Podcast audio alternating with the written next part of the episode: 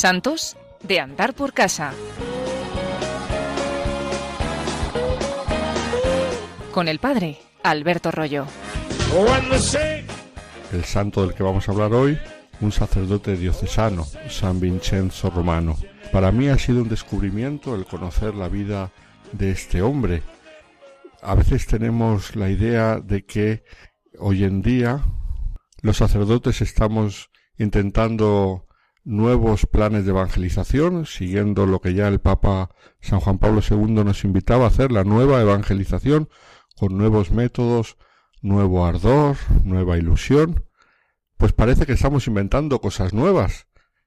Y de pronto nos damos cuenta que antes que nosotros, lo que nosotros estamos intentando, lo han intentado ya incluso hace siglos otros sacerdotes, que realmente aunque nos creemos muy innovadores, no estamos innovando nada, sino que lo que eh, nosotros intentamos hacer como gran genialidad nuestra que se nos ha ocurrido, un nuevo plan pastoral que va a revolucionar la pastoral de las parroquias, resulta que ya lo han hecho otros y mucho antes de nosotros. Este es el caso del futuro San Vincenzo Romano. Pero ¿quién era este sacerdote? Vincenzo Romano es del siglo XVIII. Había nacido el 3 de junio de 1751 en Torre del Greco, un pueblo del mar en la costa de Nápoles, de la archidiócesis de Nápoles. Era de una familia cristiana normal, tuvo una juventud normal, a los catorce años entró en el seminario menor de la diócesis de Nápoles, allí se formó, se ordenó sacerdote para la diócesis de Nápoles en 1775, con lo cual a la edad de 24 años, como podemos ver un joven normal que entra en el seminario, y fue, por lo que aparentemente podríamos decir, al comienzo de su apostolado, un sacerdote que no llamaba mucho la atención.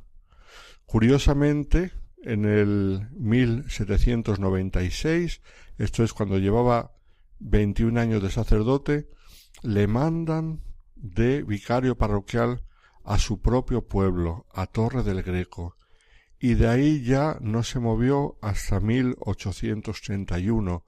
Fijaos, estuvo 35 años en su propia parroquia, primero como vicario parroquial y después como párroco.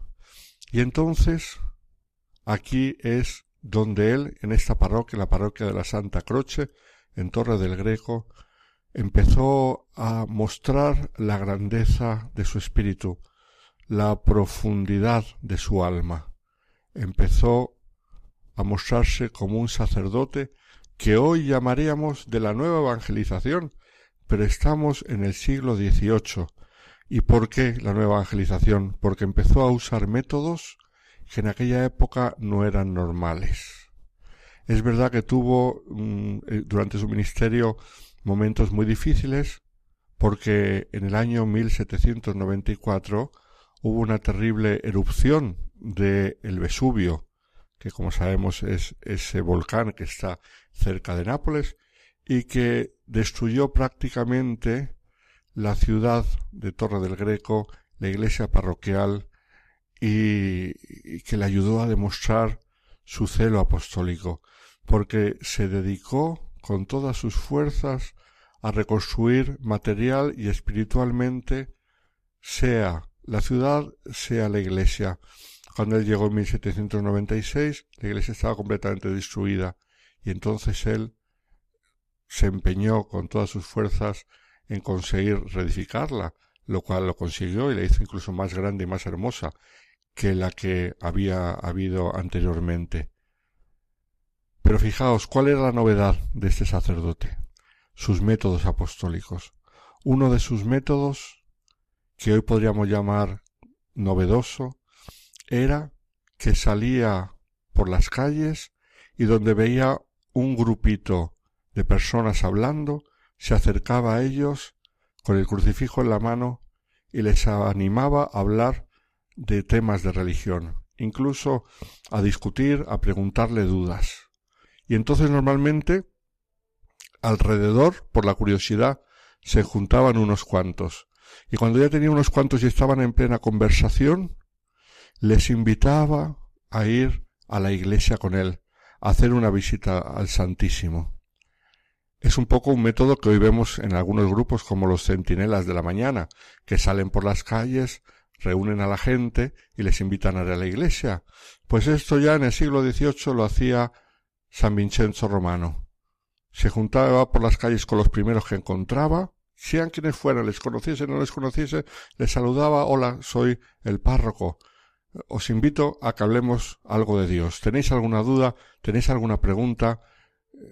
Pues siempre hay alguno que está enfadado con Dios por alguna cuestión o enfadado con la iglesia, alguien que no entiende algo, algo que no le gusta algo, se paraba y cuando tenía un grupito decía, vámonos a la iglesia, os invito a que visitéis la casa de Dios. Y este método lo hacía con muchísima frecuencia, el salir a la calle. A este método él le llamaba los rastreos, salía por las calles a rastrear. Nueva evangelización en el siglo XVIII, pero luego además fue un sacerdote que no le tenía miedo a ir a ningún barrio y era conocido porque se metía incluso en los peores tugurios, en los lugares de mala vida, la mala vita famosa de Nápoles y de la zona de, eh, del sur, pues él se metía en aquellos lugares y se ponía a hablarles de Dios. Incluso zonas pues de, de, trapicheo, zonas de contrabando allí en el puerto, él se acercaba un poco como San Felipe Neri había hecho en Roma un siglo y medio antes, pues él lo hizo en este pueblecito cerca de Nápoles. Era conocido porque por cualquier parte de la ciudad, incluso en los peores barrios, él se hacía presente. A veces nosotros sacerdotes queremos que la gente venga a la parroquia y les esperamos en la parroquia con los brazos abiertos, pero no somos capaces de salir a las calles a buscarles. Y si buscamos a gente, pues ocurre también que muchas veces buscamos a los buenos, a los piadosos, a los que son fáciles para atraer. Pero Vincenzo Romano basó su pastoral parroquial en ir a buscar a los más lejanos, a los más duros de cerviz y duros de corazón, y consiguió tantísimas conversiones y además entre la gente de la mala vida le querían mucho, porque sabían que él no tenía miedo ni le daba vergüenza de, de acercarse a ellos, y muchos, como digo, se convirtieron y en el momento final de su vida, antes de morir, le llamaban para confesarse el padre Vincenzo Romano. Luego además tuvo una conciencia social muy grande, porque había problemas muy grandes mm, laborales en aquella zona en la que él era párroco. Era una zona en la cual se cultivaban mucho los corales, y entonces entre aquellos que iban a buscar los corales en el mar y los propietarios de las empresas de corales, pues él tuvo que mediar muchas veces para que eh, se les tratase dignamente, para que los propietarios no abusasen de los derechos de los trabajadores. En eso fue también muy avanzado por su conciencia social. Y luego además era un sacerdote que amó profundamente la palabra de Dios. En aquella época en la cual, como sabemos, la predicación iba aparte de la misa, se celebraba la misa y luego aparte era el sermón pues él los domingos predicaba cinco veces, aunque solamente celebraba una misa, pero predicaba cinco veces en distintos momentos del día para que los fieles de la parroquia pudiesen escuchar la palabra de Dios, su comentario a la palabra de Dios.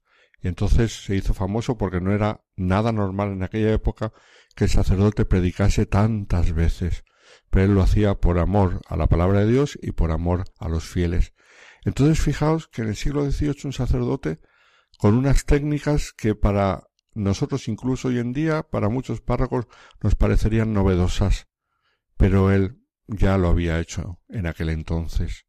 Y esto porque no era por plan pastoral, sino por un amor grandísimo al Señor, un celo grandísimo por la salvación de las almas, un tierno amor a la Santísima Virgen y un deseo de que muchos se salvasen de que cada vez fueran más los que pudiesen conocer el amor de Dios. San Vincenzo Romano nos ayuden a amar también nosotros cada vez más al Señor.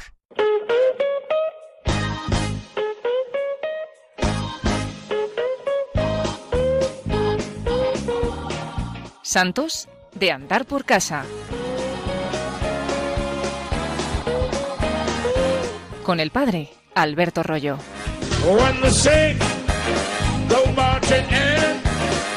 When the saints go marching in.